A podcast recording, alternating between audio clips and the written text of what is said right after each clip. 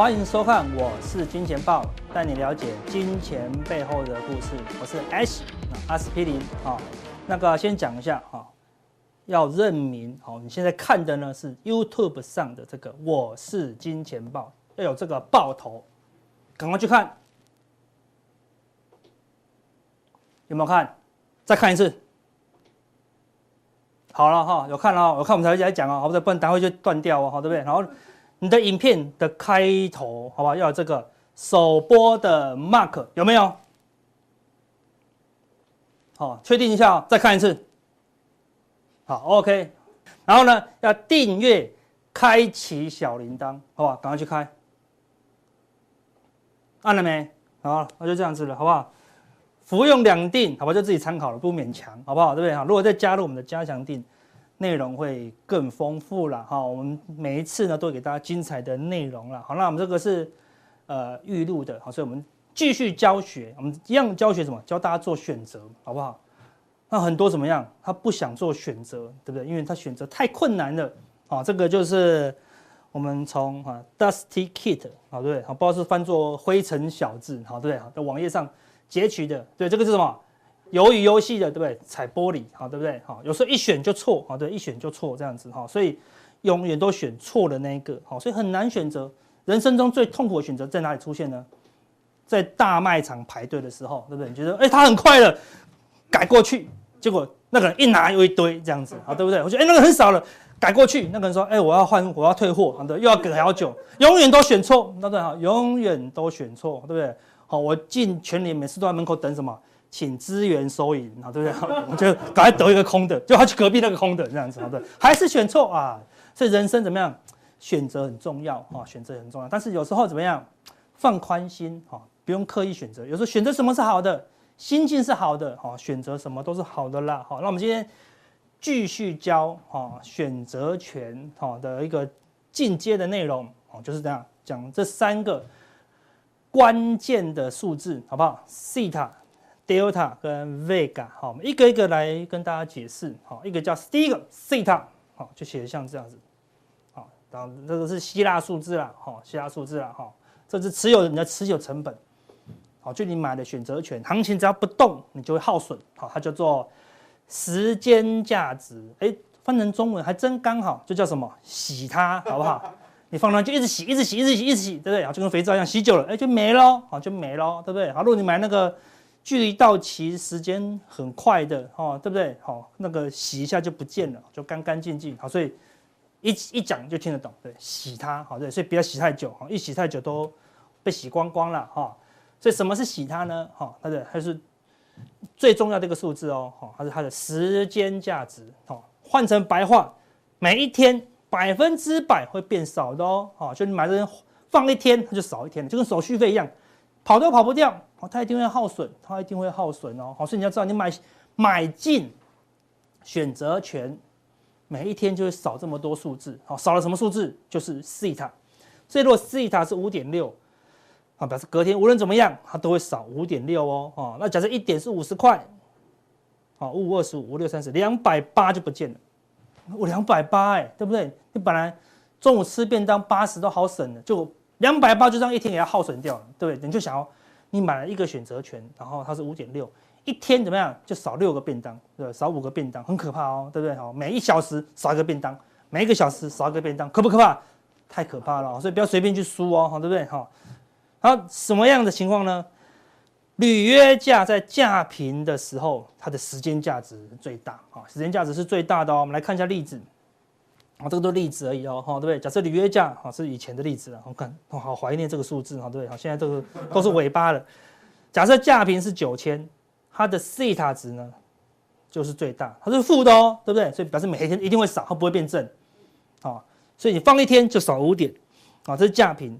来，价外。跟价内一档，哎，都是一样哦，都是四哦，好，都会变少一点，啊，越价外它的西塔当然就越小，啊，西塔就越来越小了，因为它影响性就越来越大，影响性就没没有价平这么大了，好，所以价平，如果你是买价平的，你要知道你的时间价值，好，是最重，好，是最严重的哦，好，你的成本最高。另外呢，还有另外一个特色，越接近到期日，西塔的影响啊就越大。为什么？我们西塔是怎么算呢？比如说，假设我买一个选择权，它有一百天才到期，少一天它的价值呢就少一百分之一啊。那假设剩下十天到期，少一天它是少十分之一哦。那假设剩三天到期呢，一天就剩少少掉三分之一了。你知道这么可怕了，对不对？如果只剩下两天到期，一天就少掉一半了，所以你看是不是越接近耗损就越快，哈，对不对？好，所以要不但要赌对方向哦，你还在短时间赌对，好才会赚钱，因为每一天都会被洗，每一天都会被洗啦，好，对不对？所以一样看对了，说哦，我看对了，它最后涨了一百点，一个是等三天就涨一百点，你就会赚钱。一个是等了十三天，它才涨一百点，那你就输钱了，好，对，因为你就耗损十三天的洗它，对不对？好，所以时间很重要。好，那我们来看到时间的变化哦，好，这个是近月啊，就是快到期的选择权啊，一个是远月，可能还有两一两个月才到期的选择权。好，看快到期的，我们刚才讲的，它可能是负九，一天少九点。假设是远月呢，哎，可能只有五点哦，啊，可能只有五点哦，好，所以。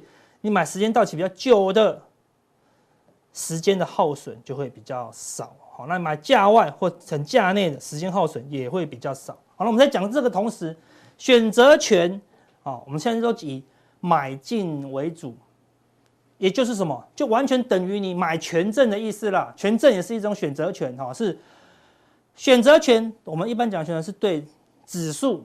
哦，台指期货或加权指数，哦，是标的是这个。那一般的权证是对什么？友达啦，哦，群创啦，哦，阳明啦，对不对？一样，所以一模一样哦，所以一样。如果你要买权证，就不要买那么靠近的，对不对？只剩下三十天、五十天，你的时间价值，好，非常的重，好，非常的重。好，你要买那种什么？还有半年、一年，好，才到期的，哦，你的那个时间价值就不会这么重了。好，所以除非你是选择权的高手，就是你完全不用看这个，你已经很熟练了，你就可以买当月的。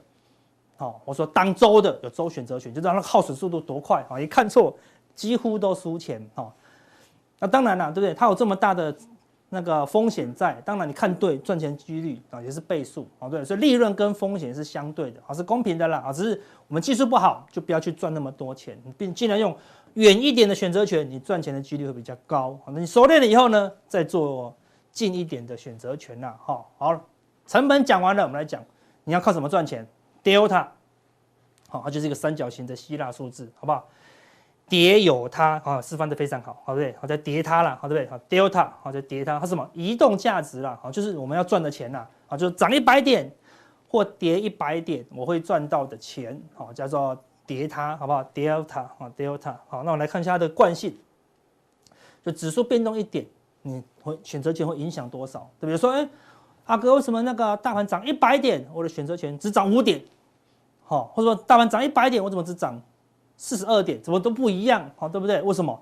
好，就是叠油它，好，就关键在叠油它。好，到底涨了一百点，到底可以赚多少钱？是可以算得出来哦，对不对？有时候我们玩玩选择权，完全不知道它为什么会涨哦，也不知道它会涨多少哦，哈。所以假设这个买权的 delta，好，叠它是零点二的话，好，就是涨一点它会涨零点二，那选择权是没有零点二啊，它就不会动。好，那如果大涨一百点呢？就一百乘以零点二啊，这个选择权呢就涨了二十点，你就只会涨二十点哦。所以要先有心理准备哦，好，对不对？如果你买一个小台，涨一百你就赚一百哦。好，你买一个选择权，有时候涨一百你才赚二十哦，好，对不对？好，那如果跌一百呢？一样啊，你跌一百，你的那个小台就输一百。但是如果你买这个买权呢，哎，只输二十，好，所以变成杠杆怎么样？就比较小了，好，而且跟大盘的那个变化呢，就没那么严重。所以买权的特色就是会时速会随着指数的上涨，好，越涨越快。说哈，为什么会这样？等一下我跟大家解释哦。哈，那卖权一样，随指数的下跌呢，好，也会越涨越快。好，对，就是因为它是卖权嘛。好，卖权就是指数下跌，它就会上涨，跌越凶，它涨越快。哎，这个就是买进选择权的好处。哦，如果它真的如果你预期大涨特涨。就会大赚特赚，好，所以选择权的关键哦，一定要大涨特涨哦。我们来解释这个原因，好，因为什么？越价内呢，delta 就越大，好，就越大。我们举个夸张的例子，现在大盘是一万七千多，假设我买一个五千点的买权，多价内一一万多点价内，对不对？然后它就就跟期货一样啦，对不对？它是不是 delta 多少？就是一呀、大盘涨一点就要涨一点啦、大盘涨一百就要涨一百啊，对不对？因为几乎是一模一样，你有可能输钱吗？归零吗？不可能了，所以就几乎等于什么？是期货了啦。你有看到一个选择权履约价五千，然后那个价格写一万一千多吗？好，对不对？没有人会玩这个选择权啊，对不对？好，比期货还贵。好，所以我们来看实际的例子。假设指数是九千，价平就是九千。好，通常价平呢大概就是一半，会是一个一半的一个水位的 delta，就大大大盘涨一百，它就涨五十，然后它是价平。哦，那如果是价外，然后大盘是九千嘛，九三零零还没有到啊，对，还没涨到这里啊，所以它就它就很少。啊，所以如果你很价外，大盘涨一百点，你九千三的只能涨二十点，哎，就涨不多。那如果是价内呢？你想联动都高一点，就买深一点价内，对，八千七的买权已经赚三百点了啊，所以就会很接近小台了。然后这个它就是零点八哦，代表大盘涨八十点，买大盘涨一百点，你就会涨八十点，那就很接近了哈。所以看你自己的看法了。当然这个杠杆会比较大，为什么呢？我们来看喽。假设大盘涨了一百点，会发生什么事？好，我本来是九买，假设我是买九千三的，好了，对不对？大盘涨一百点，表示这个九千就移到这里了，这个地方变成价平，对不对？所以价平我刚才讲多少？是零点五，上面就零点四、零点三，这边就零点六、零点七、零点八、零点九嘛。这九千三的 delta，哎，变零点三呢，对不对？变零点三，对不对？零点三，你看我本来是零点二，哎。大盘涨了一百点，我就变，我就升级，对，升级啦，对不对？我就升级变成零点三。本来我大盘涨一百，第一次涨一百，我只能涨二十点。涨第二个一百，我就涨三十点。涨第三个一百呢，我就涨四十点。有没有看到？涨到第一二三四五六七，涨到第七个就涨七百点的时候，第七个一百点就会涨八十点了。哦，它是不是越涨越快？哦，那你要那你要赌对啊，好，所以瞬间行情。但是如果它涨涨跌跌，涨涨跌跌，可能就赚不到这么多哦。对，所以你无论是赌下跌或赌上涨，都希望怎么样？它快速上涨或快速下跌，你的选择权才有功用了哈。不然你其他的，你不如去赌期货就好了啊，还不用浪费刚刚那个什么洗它的成本呐哈。好，来看另外一个特色哦，时间也是影响很大。好，所以你看选择权关键两个影响：时间的影响，还有什么价内价外的影响。好，所以。价内价外影响，我们来讲时间哦。价外的选择权呢，哦，时间的流失呢，哦，它会越来越慢，因为它越来越价外啊，越越来越不可能去实现的。那价内呢，越接近时间，它实现的几率就越高啊。比如说我们刚才讲的，假设你是买八千七的买权，对，现在是九千呢。假设剩下五分钟就到就结算了，那这个百分之百有有有用啊，对不对？那假设这个地方，假设还有三个月，那九千三很很容易来到啊。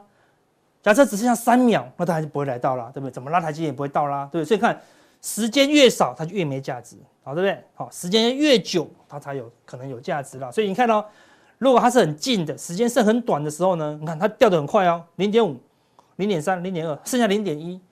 但如果我拉久一点呢，哎，圆月的它可能就有零点二哦，好，对不对？它就会比较多一点哦，甚至一倍哦，好，所以。如果你要赌很远的，啊，所以比如说现在大盘是一万七千六好了，你认为它说可能跌破一万六，哇，超级价外，那就不要买近月的，买近月的影响几乎不会涨，而且一直被洗，一直被洗，它就涨不动，对不对？好，那如果你买很远的，哎，它虽然很远，但是它时间够久啊，时间够久，所以它还是会好受到指数的影响啦，好，所以一样啊，就是买远一点，你才会有感觉啦，哈，才不会。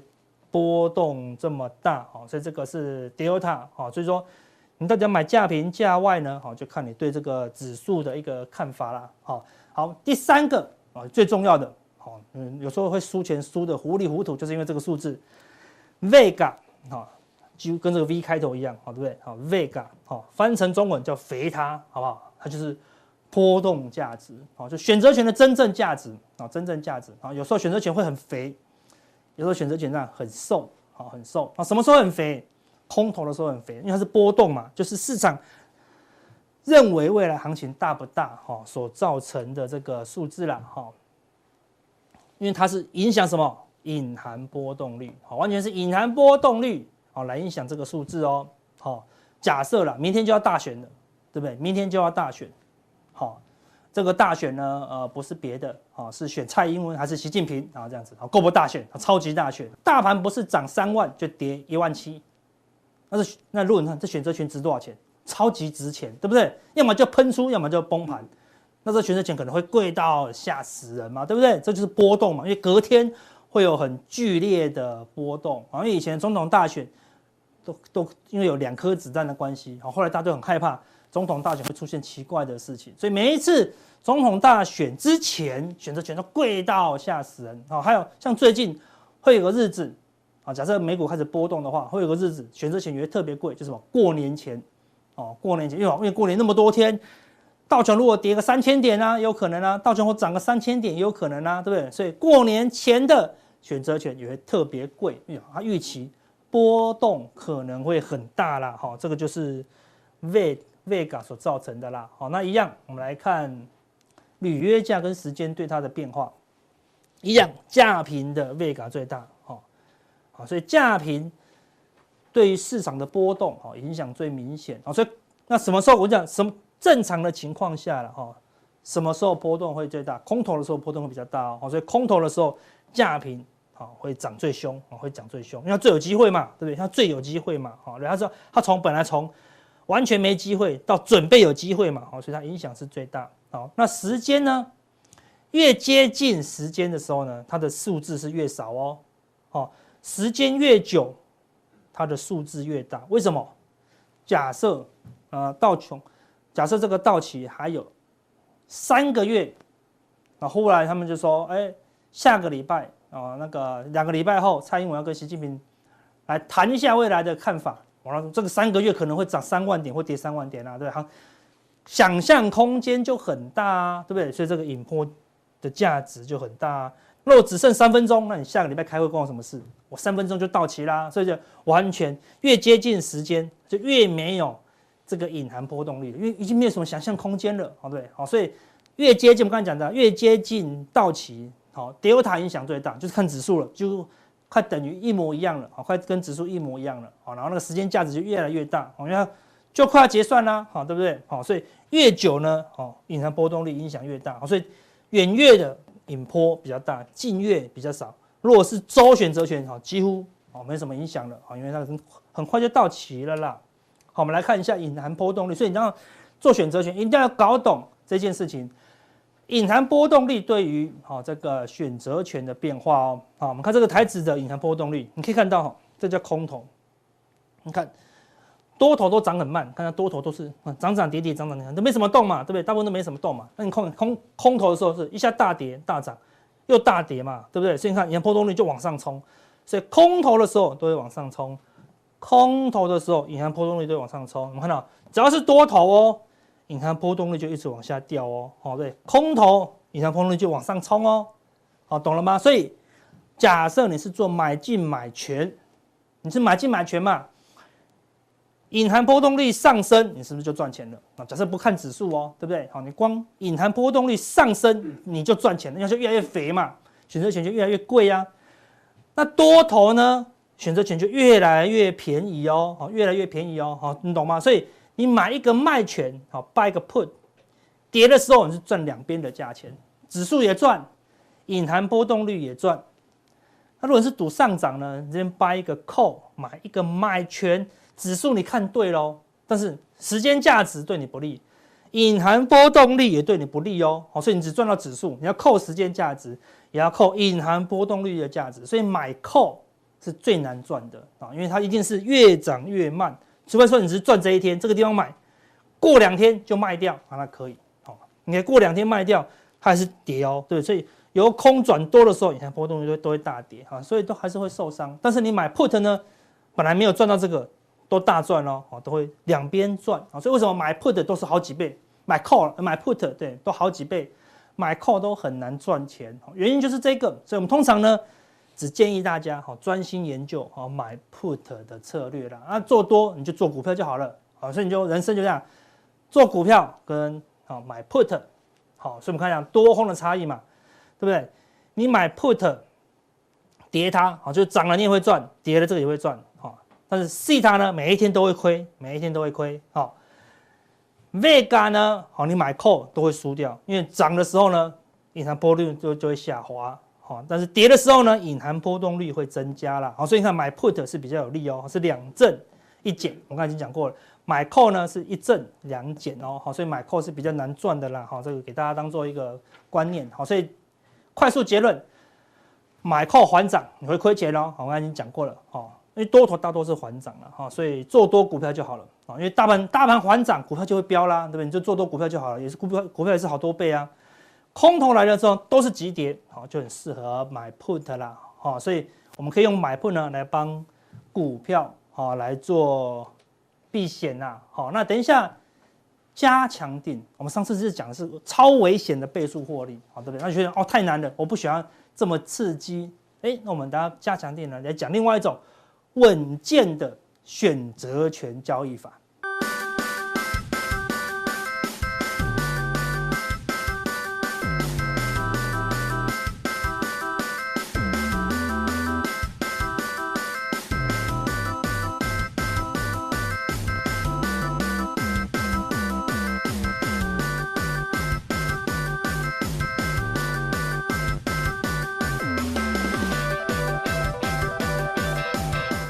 欢迎大家收看，我是金钱豹，带你了解金钱背后的故事。大家好，我是伟杰。好，那我想跟大家很久没见面哦。那当然，以现在目前看起来呢，我们在这个新的一年当中会有一些新的策略啊。不过，我想其实还是先从几个关键的数据来跟大家做分享哦。那这个现在目前看起来呢，呃，今天晚上就是平安夜了嘛，明天呢就是圣诞节。所以其实哦，大家都在市场上面一直在讨论到底会不会圣诞红哦。那昨天啊、美国股市连续第三天的长红 K 棒哦，因此呢，在整个圣诞节的行情上面，似乎看起来应该算是不错的一个啊、好彩头哦。那当然，他们也针对这个耶诞行情哦去做了一个统计。那么看起来呢，好像在这个圣诞节的这个假期之前，好像在美国股市的表现的状况都还算是不错。至少我们在这张图卡当中，大家看到，哎，红色的字是比较少嘛。我觉得至少 Santa Claus，哦，就是圣诞老公公送礼物的这个时间点呢，基本上哦都是收绿色比较多啊。绿色不是下跌哦，美国股市绿色是上涨，因为美钞是绿色啊，所以其实呢，在美国股市哦看到绿色比较紧张，哦是上涨的意思。那我想这张图卡我就讲解到 Santa Claus 这一段然后，因为后面那一段看起来就比较丑一点，我不太想讲。不是啊，我就是回过头来我们还是要讲一下的，就是说圣诞节前哈，通常哦是收高哦，收的行情不错。通常在一月份的行情可能会有一些反转的现象哦。那但是这个比例也不高啦，我们看后面这个 January 的部分，应该大概就是五成五成，所以呢。有统计跟没统计是一样的哦，就是一半一半的几率哦。但是呢，也跟大家讲，就是说至少利用这张图卡帮大家做一个统计，然后告诉大家说，哎，其实，在圣诞节之前，如果行情不错，那也要小心一月份哦，会有一些相关的卖压会出现哦。因为大家都知道节前哦，如果表现不错，通常都是硬拉哦、硬搞哦，这是人为所造成的一个结果。那假期过得好，那回过头来，当放完假回来之后，就没有人撑盘，所以呢，当然盘势就会比较弱一点点。我这个大家可以用今天的台北股市，或者最近这个礼拜，其实都差不多。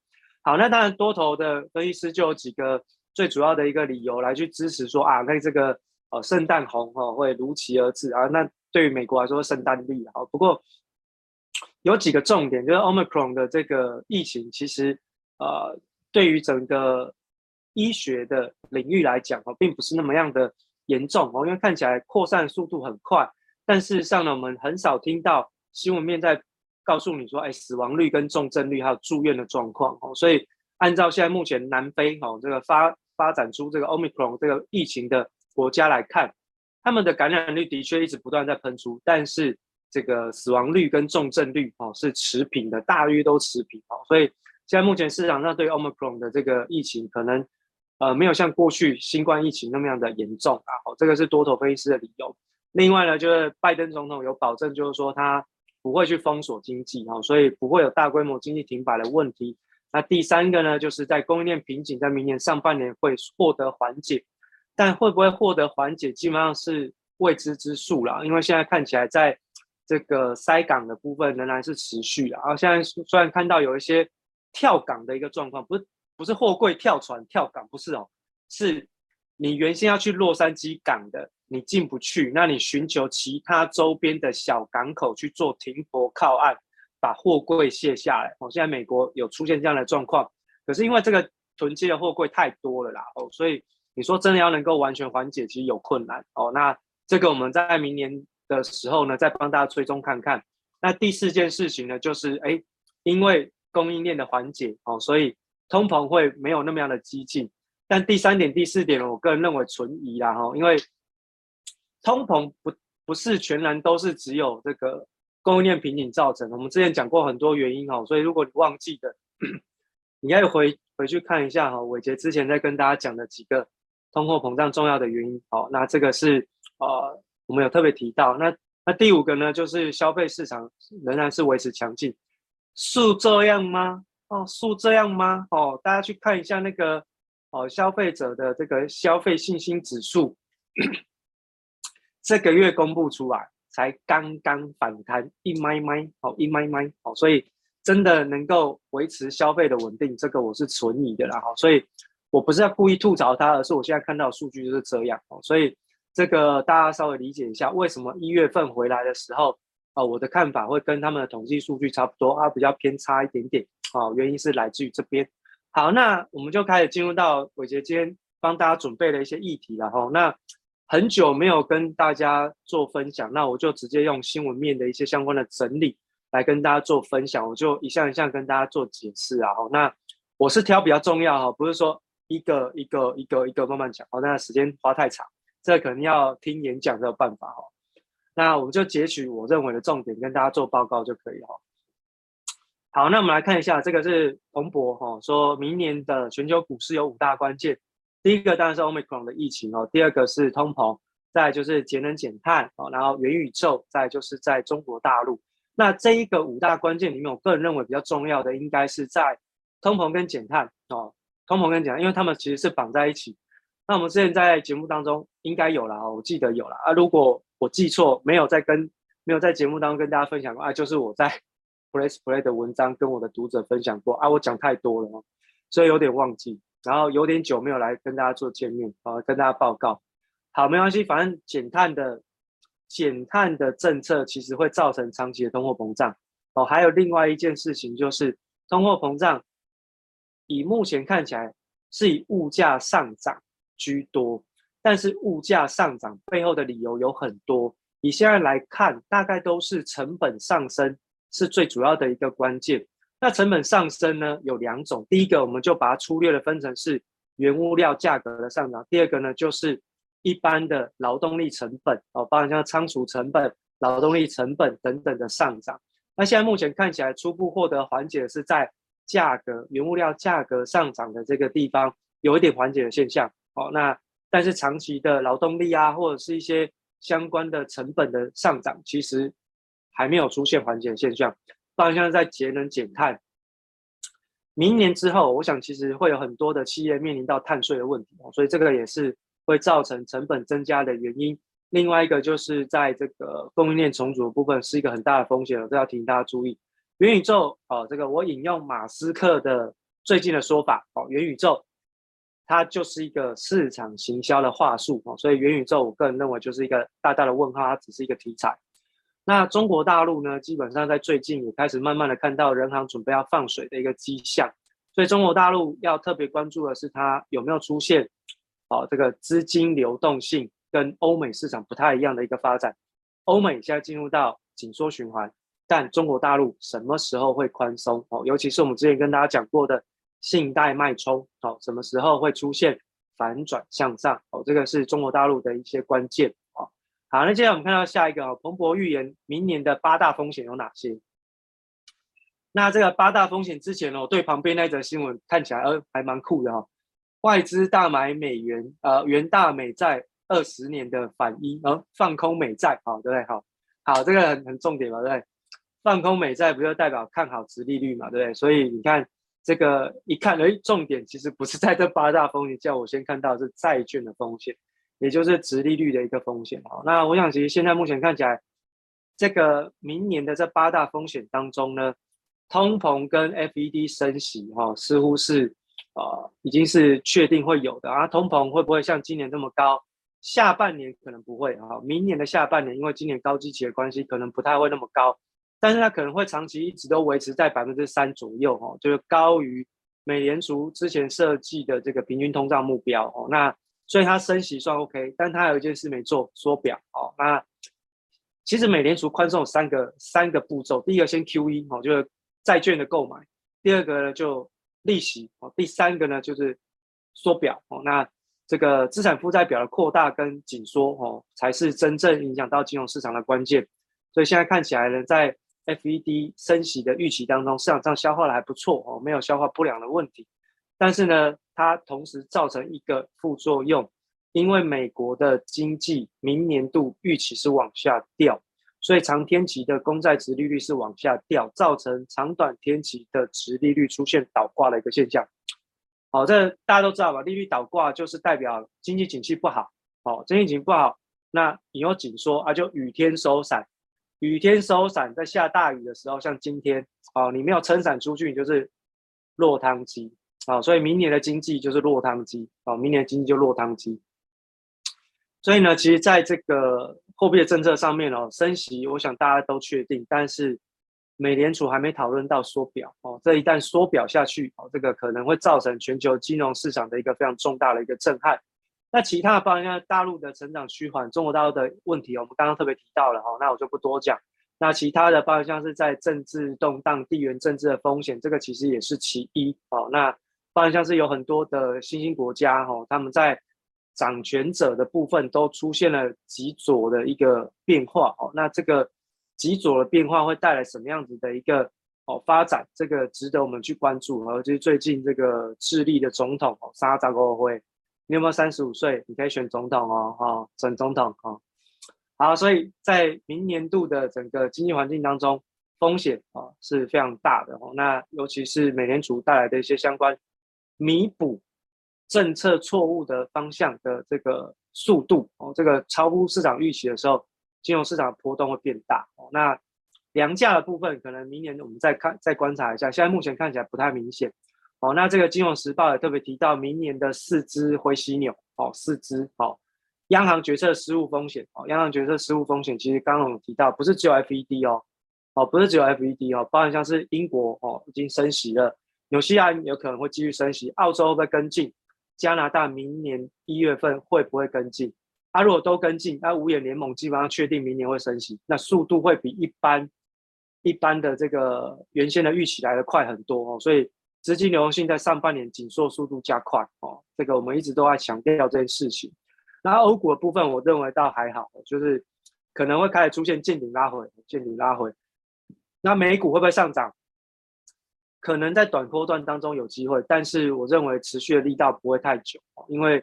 这个基本面开始变差，因为这个我们刚刚特别提到，明年的美国的经济基本面是往下掉，所以它真的能不能够撑得住现在的指数跟估值，这个很难讲。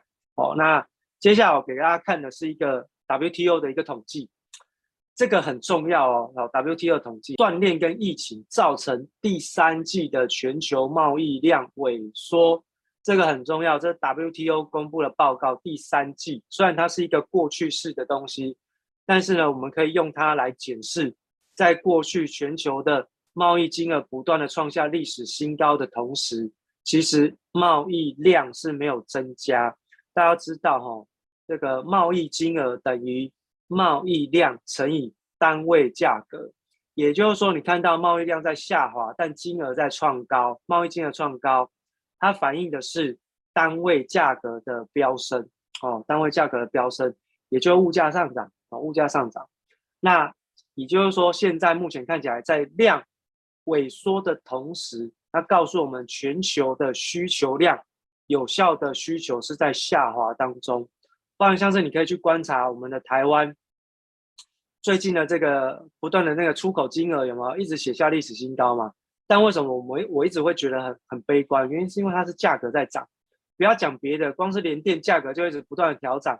它出的量有增加吗？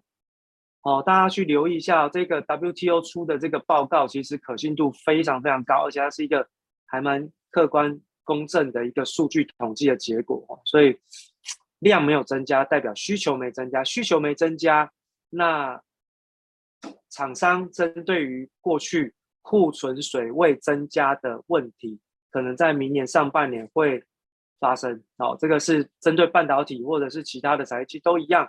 啊，只是说半导体在最近哦，小摩出具的这份报告跟大家讲会有这样的风险，所以他看坏联电哦，叫他的客户卖掉联电嘛，哦，对不对？所以你看很多的新闻面，其实你可以稍微找一些范例来去做印证哦，你就可以知道说，哎，其实这个好像是真的。那如果是真的，那你就知道说它背后的故事跟含义是什么，那你就不会错判局势。那像错判局势哦，就会造成一些投资的伤害啊，这个是我们比较不愿意看到。所以不是我喜欢看空，不是我喜欢讲坏消息，而是这个市场上缺的刚刚好，就是风险提醒的坏消息。多的消息太多，利多的消息太多，那我都不想讲利多，因为你看报纸就好，不需要听我讲。我讲的一定是你看不到的啊，你看不到的，这个对我来说才比较重要，价值在这边嘛。好，另外我们看到几个比较重要的数据哈，那这是最近美国公布出来的一个状况。这个是储蓄率哈，消费者储蓄率跟通货膨胀的关系哈。那蓝色这条线通货膨胀往上攻击，那么黑色这条线是消费者的储蓄率在往下掉。所以你可以看得出来，很明显哦，当通货膨胀越高，消费者在消费掉他的储蓄的这个状况就会越明显哦。这个很正常，因为东西越来越贵，所以你消耗储蓄的速度会加快。那这样的状况其实是把整个美国消费者的这个消费的资本给进行掏空的动作，也就是你口袋越来越薄，越来越没有钱可以消费。就算你知道物价明天比今天更贵，你想要多囤一点，你都负担不起。好，你都负担不起，所以为什么会出现需求量下滑？好，我大家都知道先囤货，预期的心理囤货的效应会造成通货膨胀更严重，但是大家囤不了，为什么？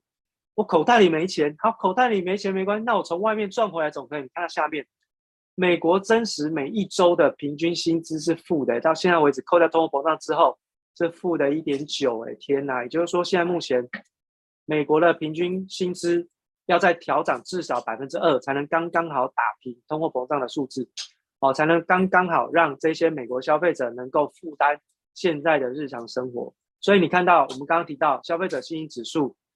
来，微幅度反弹一麦麦，哦，一点点而已啦，哦，所以你说真的，明年需求会好，我也真的很怀疑哦。那对照 WTO 那个报告数据，嗯，这个信心只是一个预期的结果，他只是觉得我应该可以花得起，因为看起来好像价格没有涨得那么凶，但事实上还是很贵啊。那你买得起吗？你从刚刚的数据可以看得出来，对不对？好，那最后一张图稿我们来看。